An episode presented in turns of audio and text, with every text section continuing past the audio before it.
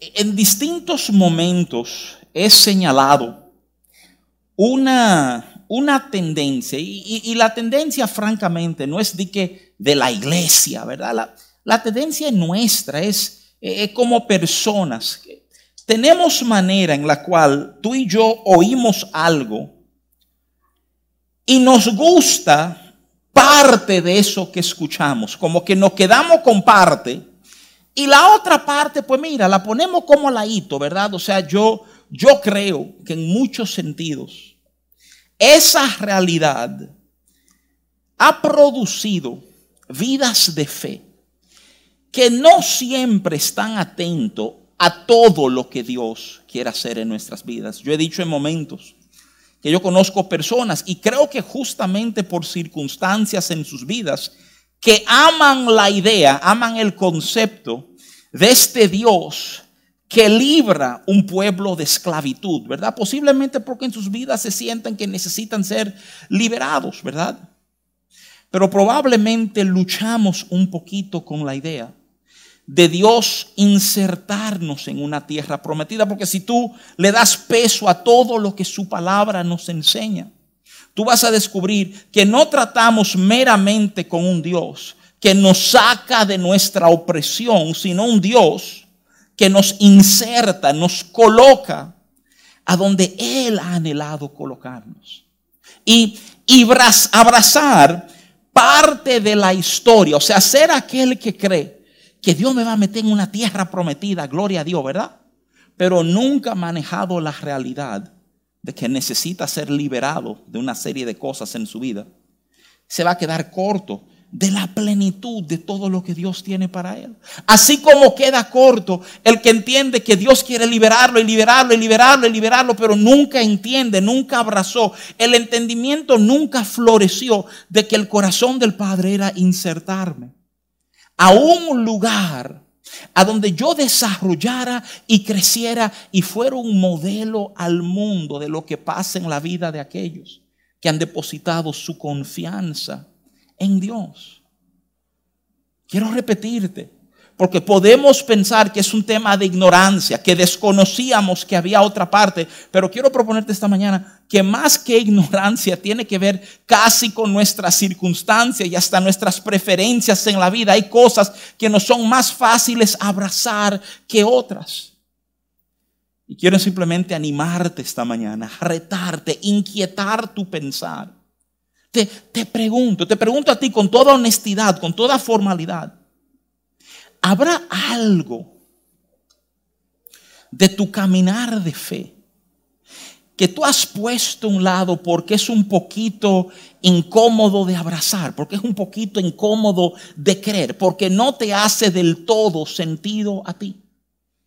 Porque, porque déjame decirte esto, y te lo quiero decir con propiedad, te lo quiero decir de una manera, ¿verdad?, confrontacional. Si estamos escogiendo cuáles cosas voy a abrazar y creer de Dios y que hay otras que yo voy, tú sabes, a descartar y poner a un lado, quiero proponerte que tú probablemente estás adorando un Dios hecho a tu imagen y semejanza. Que tú tienes una versión de Dios como que te acomoda que te es, es fácil conectar, que te es fácil abrazar, que te es fácil responder y hasta obedecer a esa versión de Dios. Pero quiero animarte. Quiero animarte, quiero, y, y yo sé que a lo mejor suena como contradictorio en términos, que fuéramos capaces de abrazar la gloria y lo espectacular de lo incómodo. ¿Eh? Que esos momentos a donde Dios nos habla de cosas que, que, no es difícil hasta abrazar, son esos los momentos que Él nos está estericando, que nos está dando forma, que está ensanchando nuestro pensamiento. Amados hermanos, déjame decir algo. Hablamos de una relación con Dios, pero ¿estás tú consciente de que vivir en una relación con un Dios infinito, con un Dios omnipotente, con un Dios omnisciente, quiere decir que de distintas formas tú y yo vamos a ser alado y estericado para, para lograr entender lo que Él está haciendo. ¿Sabes tú? Te pregunto, ¿verdad? Si desde ahora sabes tú que hay cosas y momentos y situaciones en nuestro caminar de fe que porque tú y yo no somos omnipotente y omnisciente y omnipresente, no vamos a entender del todo. Y son momentos de confiar en que ando con aquel que sí sabe todas las cosas. Sabemos identificar esos momentos en nuestras vidas. Mi, mi, inquietud hoy es darte como ese entendimiento ancho, amplio, de decir, Dios está haciendo en nuestras vidas más de lo que hemos considerado. Pero como muchas veces, ese más se está dando en áreas a cuales no le estamos poniendo muchísima atención. Por un tiempo eso pasa desapercibido. Quiero pedirte que me acompañe un pasaje bíblico que vamos a usar de plataforma para, para despegar, para manejar una serie de, de cosas esta mañana. Ah, y, tú sabes, hablando, eh, me interesa que tú, tú por lo menos logres abrazar esa idea de, acá, Dios está haciendo cosas en mi vida que yo todavía no he considerado. Decir, bueno, pastor, ¿de dónde tú sacas eso? Déjame, déjame decirte rápidamente que, que la Biblia, el Nuevo Testamento, nos pinta un retrato de Dios. Si tú, si tú lo lees con detenimiento, lo lees con cuidado, tú vas a darte cuenta que nos va afirmando cosas sobre el carácter, sobre la naturaleza de Dios. Desde el Antiguo Testamento, la Biblia pinta un Dios que es abundante en lo que Él hace. Que Él hace más de lo que tú y yo hemos pensado, inclusive necesitado en un momento. Si tú, tú vas al libro de, de, los Salmos, al Salmo 23, tú oyes que tú aderezas mesas, ¿verdad? Para mí en presencia de mis angustiadores. Entonces dice, mi copa está rebosando. Ya como que detenerse, dice, espérate, espérate, espérate, ¿qué necesidad hay que la copa rebose? Lléname la copa y punto, ¿verdad? Pero, pero no, de alguna manera hay un retrato en decir, este es el Dios que rebosa nuestra copa. Este es el Dios que Efesios 3:20 nos afirma. Hace más abundantemente de lo que nosotros pedimos o pensamos. Algunas traducciones hablan de lo que soñamos o imaginamos. ¿eh? Es como esa afirmación. Tú, tú estás aquí, tú entiendes que tu necesidad es aquí, pero de alguna manera Dios responde desde aquí arriba. Alguien puede pensar, eso es excesivo, pero déjame ayudar a entender otra cosa sobre este Dios. ¿Por qué es tan importante que entendamos esta verdad? Porque oye qué cosa extraordinaria, oye, oye qué Dios tan especial. A pesar de que su naturaleza es abundancia, Él no desperdicia nada. ¿Cómo va a ser? Eh, ayúdeme a entender. Bueno, ¿te acuerdas de Jesús hablar del vino y de los odres? Eso es Lucas capítulo 5 a donde él dice que él no va a echar un vino nuevo en un odre viejo porque el odre se va a explotar, se va a dañar y se va a perder el vino y se va a perder el odre. Mira qué cosa, este Dios de abundancia derrama su abundancia cuando las cosas están en el orden que deben estar. Déjame retarte a que el orden en tu vida comienza en manejar la forma en que nosotros pensamos y reaccionamos a las cosas que ocurren en nuestro entorno. Mira, acompáñame, quiero, quiero resaltarte algo. Segunda de Corintios capítulo 5. Quiero leerte del 15 al 21, luego hacer énfasis en dos versos que nos van a servir de entrada a otro asunto que queremos hablar. Ligado a esto, ligado a abrazar lo que Dios está haciendo, ¿verdad? Segunda de Corintios 5, a partir del verso 15, el apóstol Pablo escribe, y por todos murió, para que los que viven ya no vivan para sí, sino para aquel que murió y resucitó por ellos. De manera que nosotros de aquí en adelante a nadie conocemos según la carne. Y aun si a Cristo conocimos según la carne, ya no lo conocemos así. De modo que si alguno está en Cristo, nueva criatura es. Las cosas viejas pasaron, he aquí todas son hechas nuevas. Y todo esto proviene de Dios, quien nos reconcilió consigo mismo por Cristo y nos dio el ministerio de la reconciliación, que Dios estaba en Cristo reconciliando consigo al mundo, no tomándoles en cuenta a los hombres sus pecados, y nos encargó a nosotros la palabra de la reconciliación. Así que somos embajadores en nombre de Cristo, como si Dios rogase por medio de nosotros, os rogamos en nombre de Cristo, reconciliaos con Dios. Al que no conoció pecado, por nosotros lo hizo pecado, para que nosotros fuésemos hechos justicia de Dios en él. Pasaje extraordinario, ¿eh? Un pasaje inclusive que contiene un lenguaje que no siempre asociamos con Dios. Pablo literalmente se atreve a pintar un cuadro donde él dice, óyeme, esta palabra de reconciliación que no ha sido dada tiene un peso tal que es casi como si Dios rogara por medio de nosotros. Yo creo que uno tiene como una imagen muy clara de que Dios ordena, Dios establece, Dios señala, pero, pero pintar el cuadro de un Dios que ruega, eso como que, hace que uno se recoja, pero, pero ¿cómo, ¿cómo que Dios ruega? ¿Eh? Y sin embargo, así el apóstol Pablo habla, ¿verdad? Digamos, señala la intensidad, la importancia la pasión de Dios en este tema de reconciliarnos. El contexto es espectacular. Es espectacular porque Pablo le está hablando a una iglesia que está llena de problemas, lleno de líos, lleno de situaciones. Miren, señores, eh, mal manejo de cosas espirituales, problemas morales serios.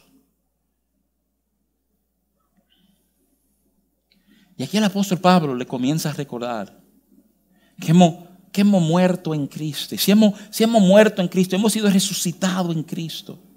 Ya no vivíamos. Sobre todo esto hay una unidad de pensamiento aquí. Porque tú ves, si tú, si tú sigues la línea antes de hablarnos de que no ha sido encomendado un ministerio de una reconciliación, nos habla de un proceso que se ha dado. Un proceso que yo sé que muchos abrazamos y queremos, ¿verdad? Muchos aquí citan de memoria que si estamos en Cristo, nueva criatura somos. ¿eh? Pero quiero, quiero retarte lo que hablaba ahorita. Hemos entendido todo lo que esto habla, hemos, hemos abrazado todo lo que esto afirma sobre nuestras vidas. Me impresiona y quiero comenzar ahí el verso 16 de este pasaje, a donde a donde el apóstol afirma, e, e, él está diciendo lo siguiente, mira, lo que ha pasado con nosotros es tan grande que si de aquí en adelante yo te voy a decir que a nadie conozco según la carne, ni siquiera a Cristo si lo conocía según la carne, no lo conocemos así ya. esa es la afirmación con que él habla. Y, déjame ayudarte a entender lo que el apóstol Pablo está haciendo a una iglesia que, con toda transparencia han dado tanto en la carne. Él está tratando de ayudarle a entender. Hay, hay, otro nivel, hay otra forma, hay otra verdad a la cual hemos sido llamados. Y esto es tal que si tú estás en Cristo y tú conocías a alguien en la carne, ya tú no lo conoces como tú piensas que lo conocías. Te voy a ampliar ese pensar en un momentito. Pero va al punto de decir que inclusive si a Jesús llegaste a tratar en la carne, ahora en la realidad de estar en Cristo, tú te das cuenta que tú no lo conoces como tú pensabas que lo conocías. Yo creo que es una declaración extraordinaria. Llamada, llamada a inquietarnos, llamado a decirte, oye lo que ese pasaje te está diciendo. ¿Tú crees que tú sabes lo que está pasando a tu alrededor? ¿Tú de verdad crees que tú sabes lo que está pasando? ¿Tú crees que tú de verdad conoces a esa persona? Y probablemente muchos de nosotros vamos a decir, sí, yo creo que yo tengo una buena idea de lo que está pasando alrededor de mí. Yo creo que tengo una buena idea de lo que está pasando en la vida de aquellos que son allegados a mí. Pero lo que Pablo está planteando, lo que Pablo está afirmando y diciendo es, escúchame, Si estamos en Cristo, una de las primeras cosas que nosotros tenemos que comenzar a abrazar y entender es, yo no sé nada. Yo pensaba que sabía, pero, pero obviamente hay, hay una dimensión, hay una perspectiva.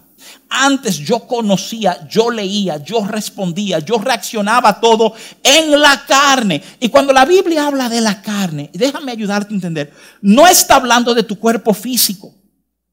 Está hablando de tus apetitos, de tus respuestas que se limitan únicamente a nuestros apetitos humanos.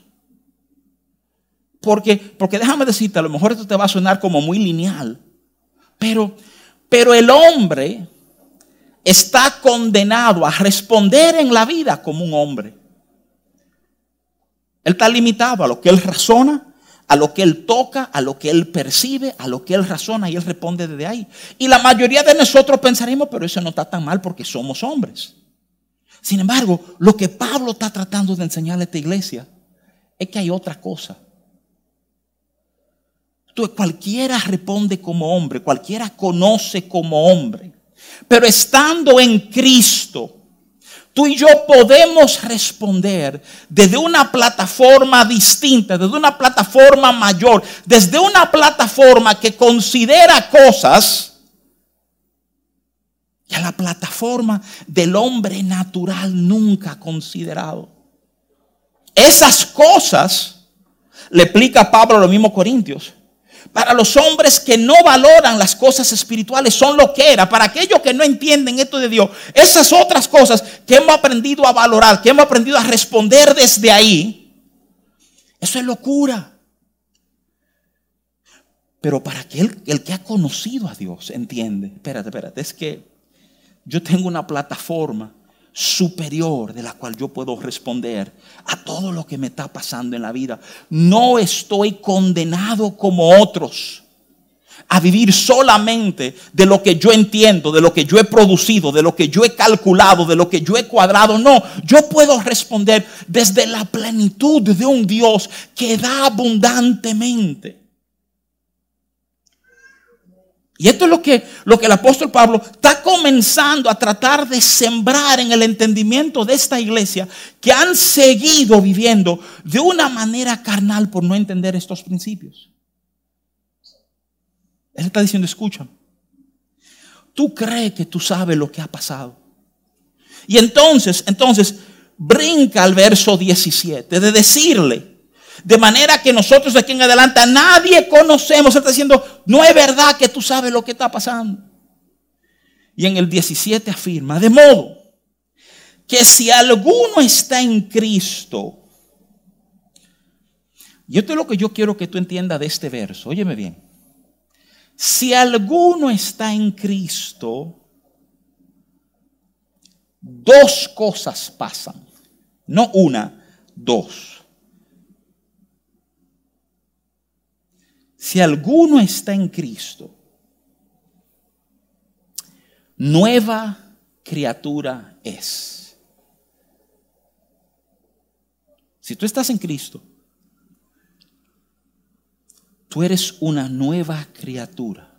O sea, el primer señalamiento que hace el apóstol Pablo es diciendo, escúchame, escúchame. Es que si, si tú conoces a alguien en la carne y tú estás en Cristo, ya tú no lo conoces. Es porque, es porque tú eres una criatura nueva. Y, déjame decirte algo, hay mucho debate, muchos papeles de eruditos escritos sobre esa frasecita de criatura nueva. No quiere decir criatura renovada, no habla de una nueva capa de pintura. Literalmente el concepto expresado aquí es algo nuevo jamás visto. Y ese concepto es impresionante. Porque es como si cuando estamos en Cristo, la versión de nosotros que existe es la mejor versión jamás contemplada de quien tú puedes ser. ¿Por, ¿Por qué? Es muy fácil. Porque sin Él te falta algo en la vida. Colosenses capítulo 2 lo dice. Te afirma estando completos en Él, que es la cabeza y principado de toda potestad. O sea, es que en Él somos, hay algo que faltaba, que cuando venimos a Él se completa. Y hay entonces nosotros podemos responder, pero, pero oye bien la segunda parte. Las cosas viejas pasaron. He aquí, todas son hechas nuevas. Óyeme bien, dos enfoques. Tú eres una criatura nueva y las cosas viejas conectadas a tu vida, todas esas pasaron y son hechas nuevas. A mí me, impresiona cómo otras traducciones de la Biblia manejan este mismo verso, porque yo creo que nos, nos dan luz acercarnos a ella. La, la NBI dice, por tanto, si alguno está en Cristo, es una nueva creación. Lo viejo ha pasado, ha llegado ya lo nuevo. Y la, la NTV dice, esto significa que todo el que, todo el que pertenece a Cristo se ha convertido en una persona nueva. La vida antigua ha pasado, una nueva vida ha comenzado.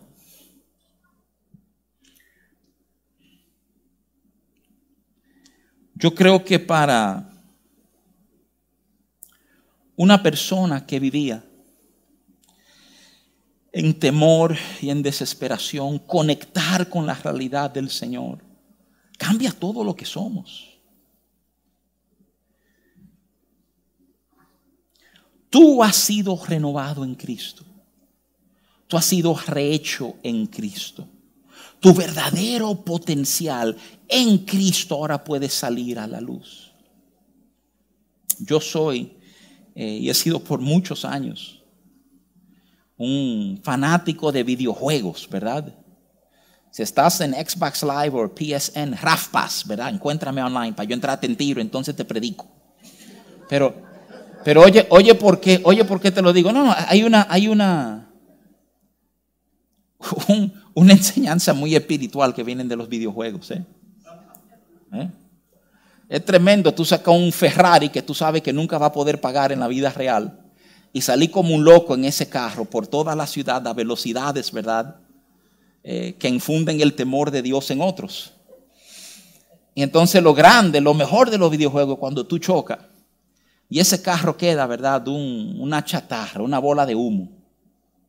Y tú le das un botoncito.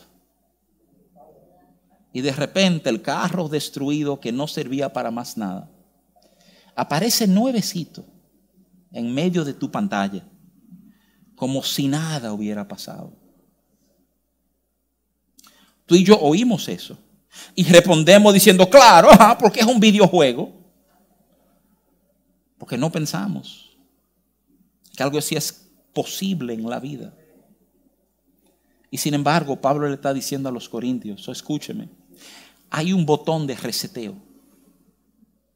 Tú que has pensado que lo dañaste todo, que no hay esperanza, hay una manera de resetear, hay una manera de darle pan y el carrito está nuevecito en el centro. Ahora, hay cosas aquí dignas de discutir, dignas de hablar. He aquí, la cosa vieja han pasado, todas son hechas nuevas, pero estoy en el mismo sitio con la misma gente enfrentando los mismos problemas. Entonces, ¿qué cambió? Vamos a aterrizarlo, vamos, vamos a cogerlo de Pablo, vamos a meterlo en nuestras vidas. Ayúdame a entender, porque ¿cómo tú me vas a decir que todo es nuevo? Yo estaba en bancarrota antes de venir a Cristo, vine a Cristo, sigo en bancarrota. ¿Qué cambió? Yo creo que es una pregunta justa. Creo que es una pregunta importante. Permite por un momentito tratar de explicarte qué ha cambiado. Yo creo que comenzar a tratar de abrazar lo que ha cambiado. Es como una, esto, es una tarea de semanas, es una tarea que cuando tú metes tu mente en eso, cambia todo. Lo primero es que ninguna situación a la cual tú estás conectada sigue siendo la misma situación por una sola razón, porque tú no sigues siendo la misma persona. Ya, ya tu perspectiva de lo que está pasando cambia. Pero ¿cómo que mi perspectiva cambia? Sí, Porque cuando venimos a Cristo, cuando hemos abrazado un vínculo con este Dios que nos ha rogado que nos reconciliemos con Él, comienzo a darle importancia a otras cosas y eso cambia toda la ecuación. Toda la ecuación cambia. Porque yo cambié. Porque ya yo no estoy solo manejando lo que estaba manejando. Porque ahora hay una esperanza, hay un entendimiento que me sostiene en medio de lo que sea que yo estaba manejando. Entonces, si tú quieres ser bien técnico, todo cambia porque uno de los factores envueltos ha cambiado. ¿Qué más cambia? Bueno, esto puede ser algo incómodo oírlo, pero es importante que lo entiendas. Te dije ahorita que cuando conectamos con Cristo y que nuestras vidas son completadas. Eso implica que sin Cristo te falta algo. Cuando tú no estás conectado a Él, en tu vida ha faltado algo. Te quiero proponer que es en Cristo que tú puedes medir correctamente. Es desde Cristo que tú vas a medir correctamente la circunstancia que tú estás enfrentando. Y si la trata de leer sin Él, la vas a leer mal. ¿Cuán mal? Bueno, déjame darte una ilustración. Viene del Antiguo Testamento, Segunda de Reyes, capítulo 6, verso 17. Habla del, de la oración que hizo Eliseo por su siervo. Tú ves, el siervo de Eliseo salió en la mañana, recoger madera, prepararse para el día. Y cuando el siervo de Eliseo salió, encontró una película de horror. Él salió para darse cuenta que todo el pueblo estaba rodeado por el ejército completo de una nación enemiga. No habían sitiado la capital, habían sitiado el pueblo donde vivía el profeta de Dios, porque se saltaron. El rey de aquella nación decía, ¿y qué? Cada vez que nosotros lanzamos una estrategia en contra de Israel, es como si ellos supieran lo que está pasando. Cuidado si aquí hay un espía. Y les respondieron sus generales, no, no es que aquí hay un espía, es que allá hay un profeta de Jehová. Y todo lo que nosotros hablamos aquí, Dios se lo revela a ese tipo. Y él le habla al rey y nos están esperando cuando llegamos. Entonces el plan obviamente cambia. Eliminemos al profeta. Y se despierta el siervo del profeta. Y el siervo del profeta sale y ve que están rodeados. El verso 17 es la oración, segunda de Reyes 6, 17. Y oró Eliseo y dijo, te ruego, oh Jehová, muchas rogaderas esta mañana, ¿verdad? Te ruego, oh Jehová, que abras sus ojos para que vea. Lo curioso es que nunca se nos dio a entender que él era ciego. Que abra sus ojos para que vea. Entonces Jehová abrió los ojos del criado y miró, y he aquí el monte estaba lleno de gente de a caballo y de carros de fuego alrededor de Eliseo. Cuando, cuando él oró por su siervo. Escúchame, óyeme bien. Un siervo te lo quiero repetir, en ningún lugar tú oyes que el tipo no veía bien, que solo veía de un ojo, que era un tuerto, que era bico, que... No, no, no, no. Sus ojos funcionaban como funciona lo tuyo lo mismo. Y qué tremenda enseñanza se encuentra aquí. Porque el siervo responde desde lo que los ojos de cualquier hombre le informan. En esencia, el siervo va al profeta para decirle, mire, perdóneme, estamos jodidos. ¿eh? O sea, ese es el reporte, esa es la información que le está dando. ¿eh? Eso es lo que está pasando. Y el profeta con esa frialdad, el profeta que obviamente sabía cuál era la realidad. Ojo, oye esto, lo discutimos mucho. No, la realidad, la verdad. Tus ojos naturales solo te informan de una perspectiva. ¿Tú sabes lo que eso quiere decir? Te informan lo que tú desde tu ángulo limitado pudiste ver y percibir. Y hay otros ángulos de esa misma verdad que tú no pudiste ver. Ese es el problema de depender de nuestros sentidos naturales. ¿eh? Tú juras que tú lo viste y lo entendiste. Todo eso no es verdad. Porque tú no estabas en todo lugar y tú no lo viste desde todos los ángulos. Y sobre todo porque tú no conoces lo que había en el corazón de nadie que estaba ahí. Tú puedes compartir lo que tú crees que pasaste, lo que tú sabes que viste. Pero no te equivoques, esa no es toda la historia. ¿eh? Y los líos que se arman hasta en relaciones, porque uno jura que tiene toda la verdad y el otro no sabe lo que vio y lo que entendió. Quiero que consideres que peses esto en tu corazón que te estoy diciendo. Él, Él es omnipresente. Él sí lo sabe todo. Entonces la perspectiva de Él tiene un peso que la perspectiva nuestra jamás va a tener. Por eso es que el apóstol Pablo, escribiéndole a los romanos, le tira como esa raya que suena como dura de, tragarse, pero la necesitamos y vamos a vivir en relación con un Dios como este. Tú y yo tenemos que ser capaces de decir, pues entonces, que Dios sea veraz y todo hombre mentiroso. Ese es el reflejo de decir, yo no sé todo, yo tengo mi versión. Y si Dios habla, me voy a dar cuenta que la mía quedó corta. Tengo que ser capaz de abrazar ese nepe que la mía está corta. Y la de él consideró cosas que yo no había visto.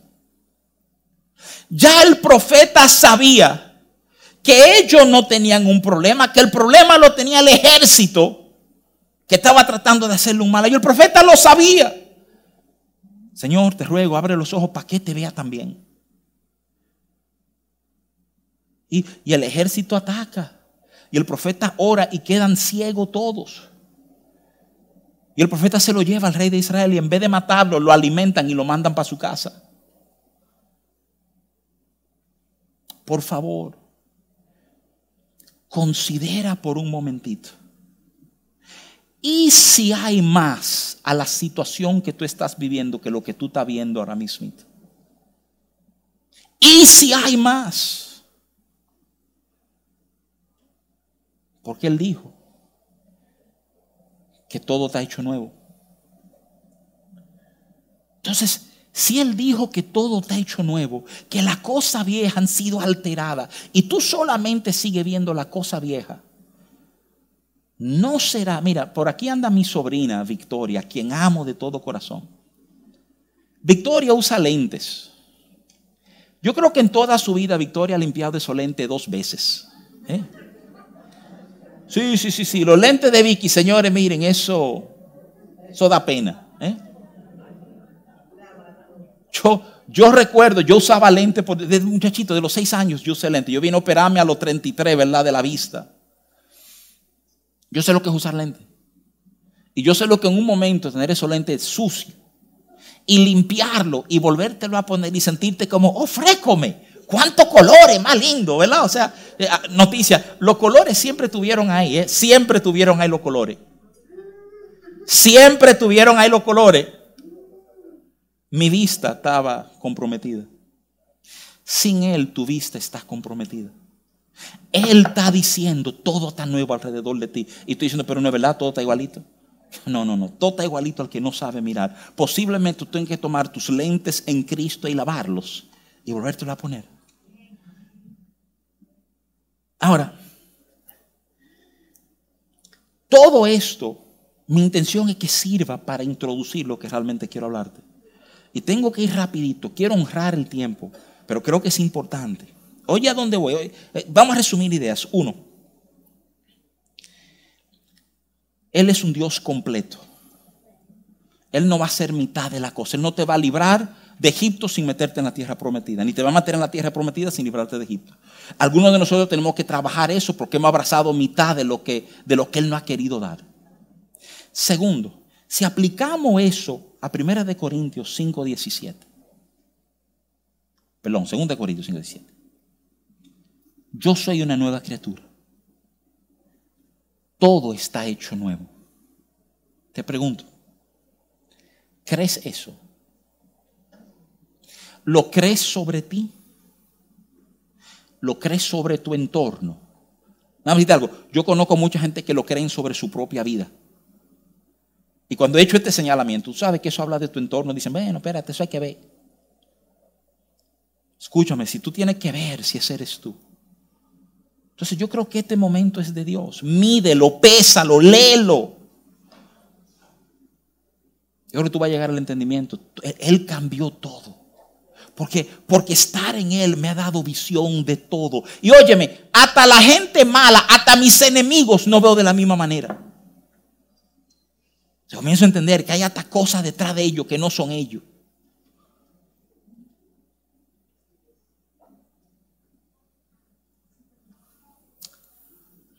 Esta es mi pregunta, francamente, honestamente. Todo es nuevo. ¿Cómo entonces reacciono a lo nuevo en mi vida? Déjame, déjame proponerte algo hoy. Y quiero darte, va muy rapidito, pero quiero darte seis pasos que yo creo que es importante que tú entiendas. ¿Cómo respondo a en mi vida? Escúchame, yo quiero que tú entiendas esto. Mira lo que hay.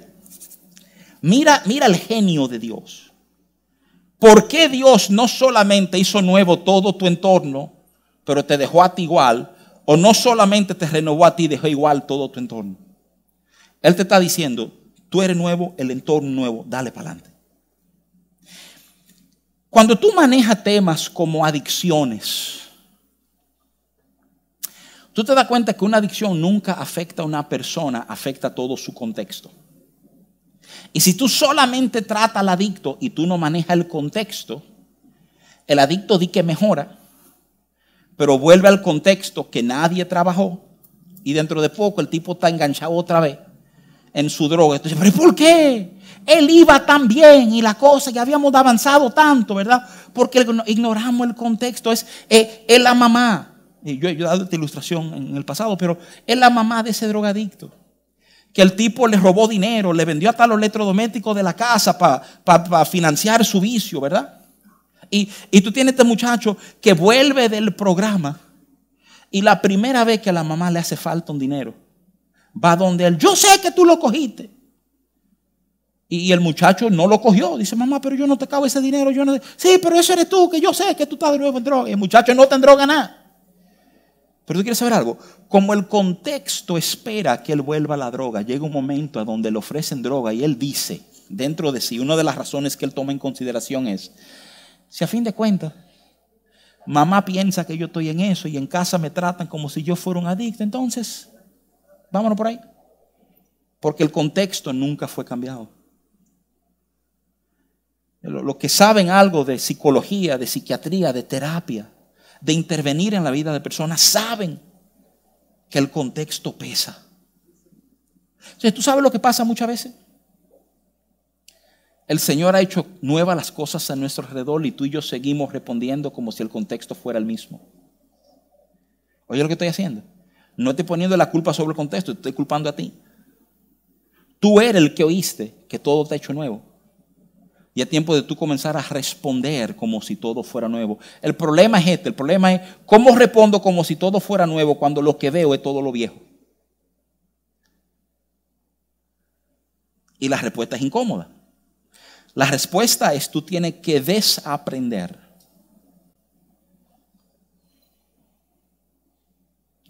Si somos nuevos y estamos en Cristo, hay que desaprender. No podemos seguir respondiendo a la vida como cuando no lo teníamos a Él, como cuando no lo conocíamos a Él. Yo pasé mucho tiempo en aulas. Yo he dado clase a todos los niveles que se puede dar clase. Desde kinder, yo di clase en kinder. Yo di clase a estudiantes haciendo su maestría en la Pontificia Universidad Católica Madre Maestra. Y uno queda asombrado con cómo la gente aprende, pero esta es la realidad. Muchas veces el mayor avance no lo hace el que aprende algo, sino el que desaprende algo, el que aprendió algo equivocado. Y la clase fue aprender a no responder, a no reaccionar de esa manera para entonces poder reaccionar correctamente. Quiero proponerte que muchos de nosotros tenemos mucho que tenemos que desaprender. Eh, en Cristo tenemos que desaprender formas y mecanismos y reacciones. De nuevo, quiero honrar el tiempo, pero hay seis puntos que quiero darte. Seis puntos que nos ayudan a desaprender. Posiblemente tú a los seis y digas, esos seis soy yo. A lo mejor tú solo te identificas con dos o tres. Eso está bien. Pero agárrate y permite que este trato de Dios con tu vida sirva para tú responder de maneras que lo glorifican a Él. Primero déjame decirte esto. Nuestros patrones, nuestras respuestas, las respuestas malas, las que no nos gustan, siempre se dan dentro de contextos específicos. Y tú y yo tenemos que aprender a identificar esos contextos inmediatamente. Nuestra conducta no está aislada del entorno en que nos encontramos. Y hay ciertas realidades en el entorno que facilita que respondamos de manera que tú y yo sabemos que no son la mejor manera de responder. Es más, que nos sentimos que el Espíritu Santo no ha señalado que esa conducta y esa respuesta está inadecuada. Aprende a leer cuáles son esas circunstancias Pidámosle al Señor entendimiento en identificar el contexto que me permite responder así. La Biblia, la Biblia es clara. Hay ejemplos en el Antiguo Testamento y en el Nuevo Testamento de cómo responder a contextos que no son convenientes para nosotros. En Génesis, José salió corriendo, señores, perdónenme, en cuero, cuando la mujer de Potifar trató de echarle mano identificó la circunstancia y huyó. Muchos de nosotros vemos las circunstancias, el contexto que dispara, ¿verdad?, de esa respuesta en nosotros y nos quedamos de brazos cruzados orando que Dios cambie las circunstancias y no van a cambiar. Tú necesitas y yo sé que no suena muy espiritual y varonil y, esforzado, sí, ¿vale? Huye Segunda de Timoteo 2.22. Huye de las pasiones juveniles. Corre. Pero, pero no. Abrazamos las circunstancias. Oí un cuento hace muchos años atrás de una persona que luchaba con el alcohol. Y la persona como son las cosas de la vida, ¿verdad? Caminando, entró en una barra y el pastor vio cuando él entró en la barra y le cayó atrás. Entonces el pastor va y lo encuentra y el tipo está sentado en una mesa con una botella de cerveza delante de él. ¿Eh? Y le pregunta el pastor, pero fulano, ¿y qué tú haces aquí? Pastor, aquí, buscando la tentación para vencerla. ¿Eh? Para vencerla. Oye, pero ven acá. Venga, venga. Sí, oye lo que te voy a decir. Suena, esto suena casi infantil, casi infantil, óyeme bien. Tú sabes que tú tienes problemas con el alcohol. No te dé permiso ni de una copa de vino. Tú sabes que tú tienes problemas con pornografía en el internet. Comprométete a no usar la computadora si no es en un lugar público, en la sala de la casa. Evita los contextos que empoderan tu conducta. Huye. Así comienzan, así comenzamos a desaprender. Interrumpe, este es el segundo paso, interrumpe los procesos automáticos. ¿Cómo así? Sí. Es que cuando comienza uno a ver esos contextos, hay como pensamientos que de manera natural comienzan a surgir en nosotros. Tú sabes bien. Mira, Déjame darte dos escrituras rapidito. El Salmo 141, verso 3. Es, una oración. David hizo esa declaración. A mí me mata. Y yo no sé cuántas veces le he orado.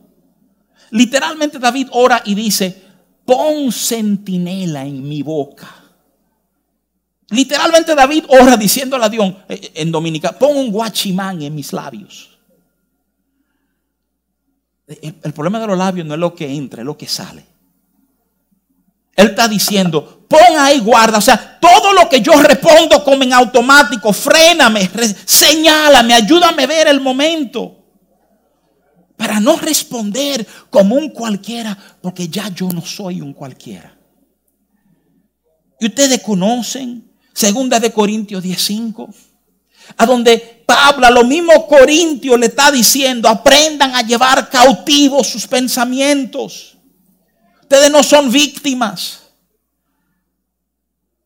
Señores, tú no tienes cómo evitar, y digo esto con consideración, pero creo que me entiendan, ¿verdad? Que, que algunas mujeres andan vestidas de manera provocativa. Tú no puedes controlar eso. Tú sí puedes controlar, tirar la segunda mirada. ¿eh? Me está copiando. O sea, hay cosas, o sea, está bien la respuesta. Pero ¿qué hago después de eso? No, porque eso es lo más natural, sí. Para el que no entiende estas verdades, es lo más natural. Tú y yo que hemos abrazado estas verdades, espérate, espérate, espérate. Yo voy a tomar control. Yo no me voy a dar permisos para alimentar cosas que van a producir resultados que yo no quiero ver en mi vida más.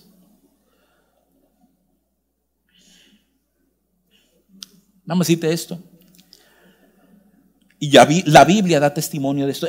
Los, los hábitos no se frenan. Yo ni tú lo sabías eso. Si alguien fuma, tú no decirle, deja de fumar y ya. es el peor consejo que tú le puedes dar. Los hábitos, los, hábitos no, no desaparecen. Los hábitos se intercambian. Tú lo cambias por otro. Ese es el diseño. ¿Eh? Por eso muchos que han fumado saben que le han metido a macar chicle. Ahora tú sientes que quiere fumar, eh, ten el chicle. ¿Eh? A mí me encanta la sabiduría de la Biblia. Primera de Juan 2.15 te habla de no amar al mundo. Y yo creo que es una tremenda verdad en la vida del creyente. Yo no me estoy enganchando con las cosas del mundo. Pero si tú lees Primera de Juan 2.15 con mucho cuidado, tú comienzas a entender que hay una alternativa. No te están diciendo que no ame al mundo y ya. Sobre todo a los jóvenes, tú decirle no ame al mundo, no ame al mundo, no ame al mundo. Que como muchas veces lo manejamos.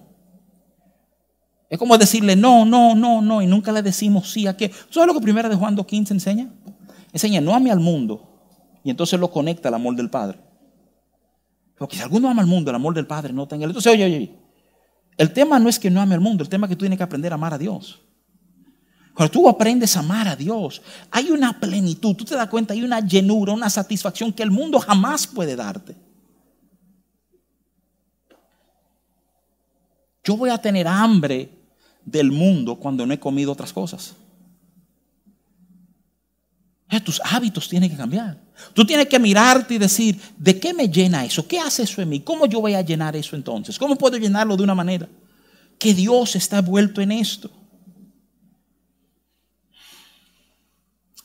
Cuarto consejo, no complique las cosas.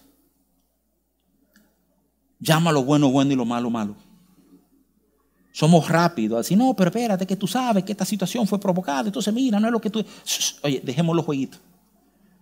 Mientras tú no llamas lo malo, malo en tu vida y lo bueno, bueno, tú vas a coger lucha. Cinco. Aprende a pensar largo plazo. Pensar corto plazo nos mata. Si tú piensas corto plazo, tú nunca vas a ir al gimnasio. Pensar largo plazo, lo que estoy logrando largo plazo, es lo que va a ayudarte a dar los pasos correctos hoy.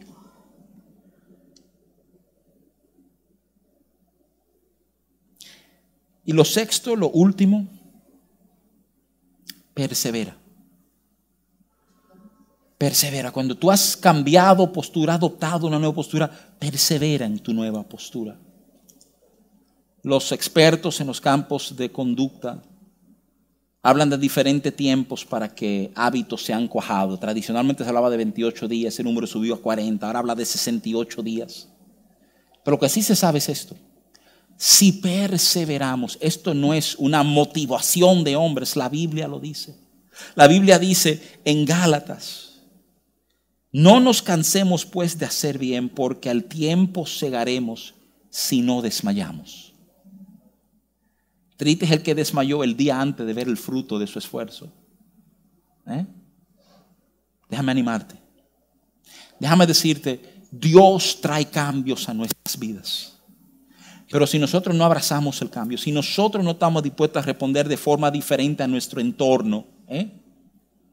Y déjame decírtelo así, oye que te lo estoy diciendo de manera directa, puntual, tú tienes que responder distinto a tu entorno. Hay en tu entorno, hay situaciones que tú has llamado problemas, que desde Cristo tú vas a entender que son tremendas oportunidades en tu vida. Que con tu mirada natural son problemas, pero desde Cristo tú vas a ver que ahí hay un bien para ti inclusive. Esta es su invitación, que aprendamos a vivir desde el ser capaces de creer que Él nos ha hecho nuevo y que Él ha hecho nuevo todas las cosas. Amén, amados.